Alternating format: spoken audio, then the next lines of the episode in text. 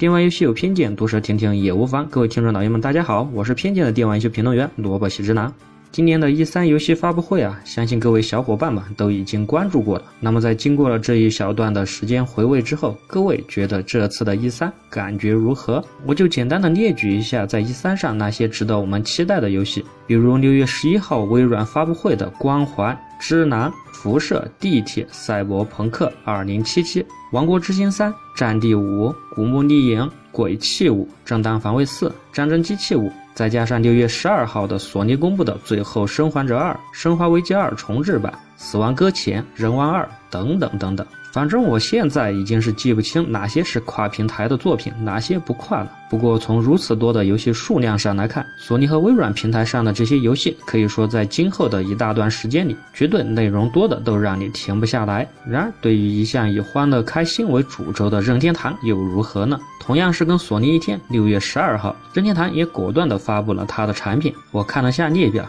以下是我比较感兴趣的作品，如《火纹》。口袋外传的作品《马里奥聚会》《分手厨房二》《八方旅人》《异度神剑二》的 DLC《马里奥风兔》的 DLC《黑魂一重置版》《洛克人重置版》，还有全明星大乱斗。在我念任天堂的这些作品的时候，有没有一种尴尬的感觉？其实我看上的这些游戏当中，很多就根本就不是正统的续作，一些简直就是一个 DLC，甚至是古老级的游戏的重日版；要不就是一些虽然很好玩，但是真的只能算是小游戏的，比如《分手厨房》这类的游戏。另外，也许你没有看发布会，不过在发布会之后各种的吐槽当中，你也会知道吧。那就是任天堂的发布会上，这个任天堂的全明星大乱斗占了整个发布会的整整三十分钟的时间。然而现在我再来查找那些在 E 三上或者在 E 三期间写的各种媒体的文章来看，什么任天堂发布会才是巅峰的时刻，任天堂超级的成功，我觉得是不是太牵强了一点？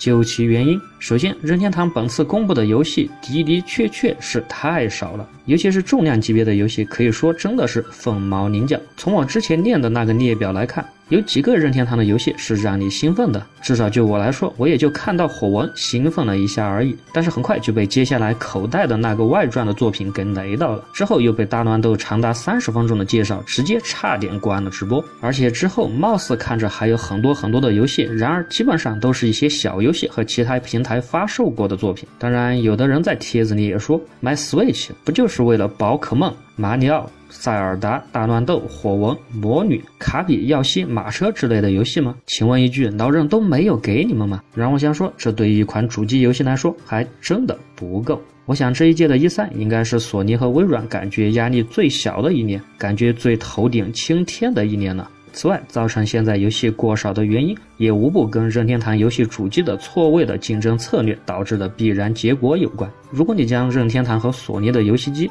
不分阵营排在一条时间线上，比如掌机的时间线上的 NDS、PSP、3DS、PSV、Switch。再将 V、PS 三、VU、PS 四放在一起，其实你并不难发现，索尼和任天堂的游戏机在机能上确实是呈现着一种错位的进步关系。这可不是很多人以为的任天堂简单的只是单纯的不愿意出高机能的机器，或者是没那个技术的问题。这在本质上就是任天堂打的一种错位的竞争战略，在对手还没有研发出或者想要换代出更加强大的机器之前，自己先用现有的技术、现有成熟的技术、廉价下的技术，将自己的机器提升到一个对手之上一点点的水平即可。这样的好处无疑就是可以在对手的缓冲期，用最少的投入、最成熟的技术笼络更多的用户，并且以表面上次时代的机器身份抢夺次时代的游戏市场，而本质上自己的产品其实。顶多就算是一个现时代的升级版。虽然虽然我是个任天堂的游戏玩家，我也热爱着任天堂，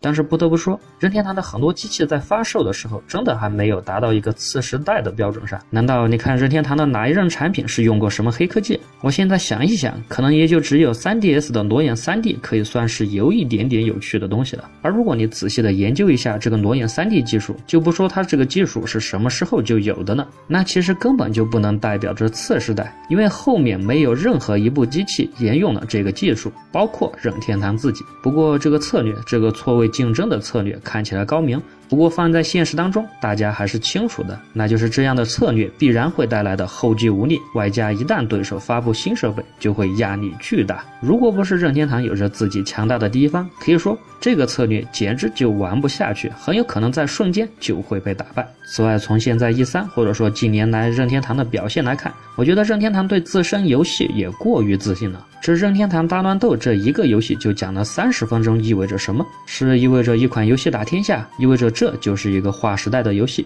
错，这意味着任天堂太过自信。任天堂以为他那大乱斗的游戏历代作品那千万级别的销量，足以抵上对手十个游戏还不止的销量。虽然这从销量上看并没什么毛病，然而这毕竟只是一款游戏，而且我这里不说这款游戏在国内到底有多少人喜欢，这样一款销量虽然很高，但是真心带不起一个平台的实力的作品。尤其是如果想将这个游戏作品，任天堂公司对游戏先进技术的一个展望的作品来说，就算它卖了几千万的销量又如何？能够带起这波节奏吗？而如果你说游戏只是做点销量高的游戏、卖钱的游戏就行，对游戏公司没有影响，那么 Switch 上怎么就不都出 w Sports 的续作，再来点脑白金，或者单纯就出口袋妖怪不就好了吗？当然，任天堂也许真的认为这个游戏的发布的震撼性足以秒杀其他的很多游戏，比如赛博朋克，还有超越善恶之流的游戏吧。这在我看来，无疑是一种盲目的自信，也是一种对游戏消费市场的认知偏见。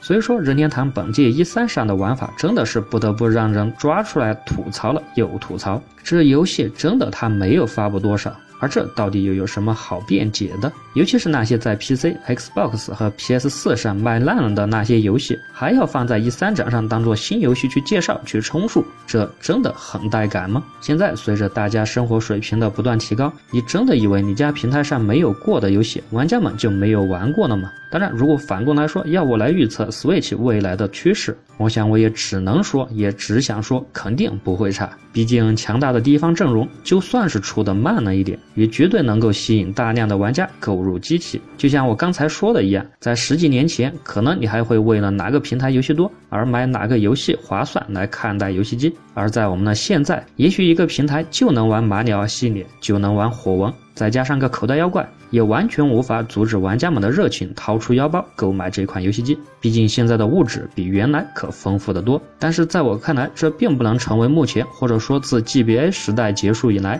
任天堂一直为了抹除三魂机的称号的这么一个魔咒的解决办法，或者说是解释第三方阵营的缺失，那就是缺失。这固然和任天堂意志的主机策略有关，然而这更多的，我想也许和任天堂自己的欢乐定位有着一定的关系。毕竟喜欢口袋妖怪、超级马里奥的玩家，或许有很多会回去玩战神、辐射之类的游戏，但是反过来说，可能真的没有多少玩家。那些玩着使命召唤的玩家，对口袋妖怪和超级玛丽感兴趣的。说了那么多，吐槽了那么多，我认为任天堂今后还会是那个靠着第一方保持最多销量的霸主。毕竟游戏的群体在那里，口袋妖怪对小孩子的吸引力，包括对我这类喜欢单纯游戏的玩家来说的吸引力，是真的比拿着机枪杀人来的大。然而在此基础上，谁又不想看到自己喜欢的游戏公司、自己喜欢的平台还能走得更远，做得更好？你就不想看到有朝一日 Switch 上也可以玩到 GTA、使命召唤、上古卷轴这一类的游戏吗？（括号我说的这些游戏是同步上市的新作。）同时，你难道也不想有朝一日那个所有游戏在此集结的口号出现在任天堂的口中吗？孰胜孰负我们不关心，能够花最少的钱，可以尽量在一个平台玩到更多的游戏。我想这才是对一个玩家来说最重要的东西吧。而我们也相信任天堂正在努力，索尼正在努力，微软正在努力，大家一起共同将这个游戏的世界创造的更加美好吧。好了，这一期的电玩偏见就到这里，我是偏见电玩游戏评论员萝卜西之男，我会每次在这里为各位带来最新的电玩游戏资讯和个人吐槽，请喜欢的多多转发支持，我们下期见。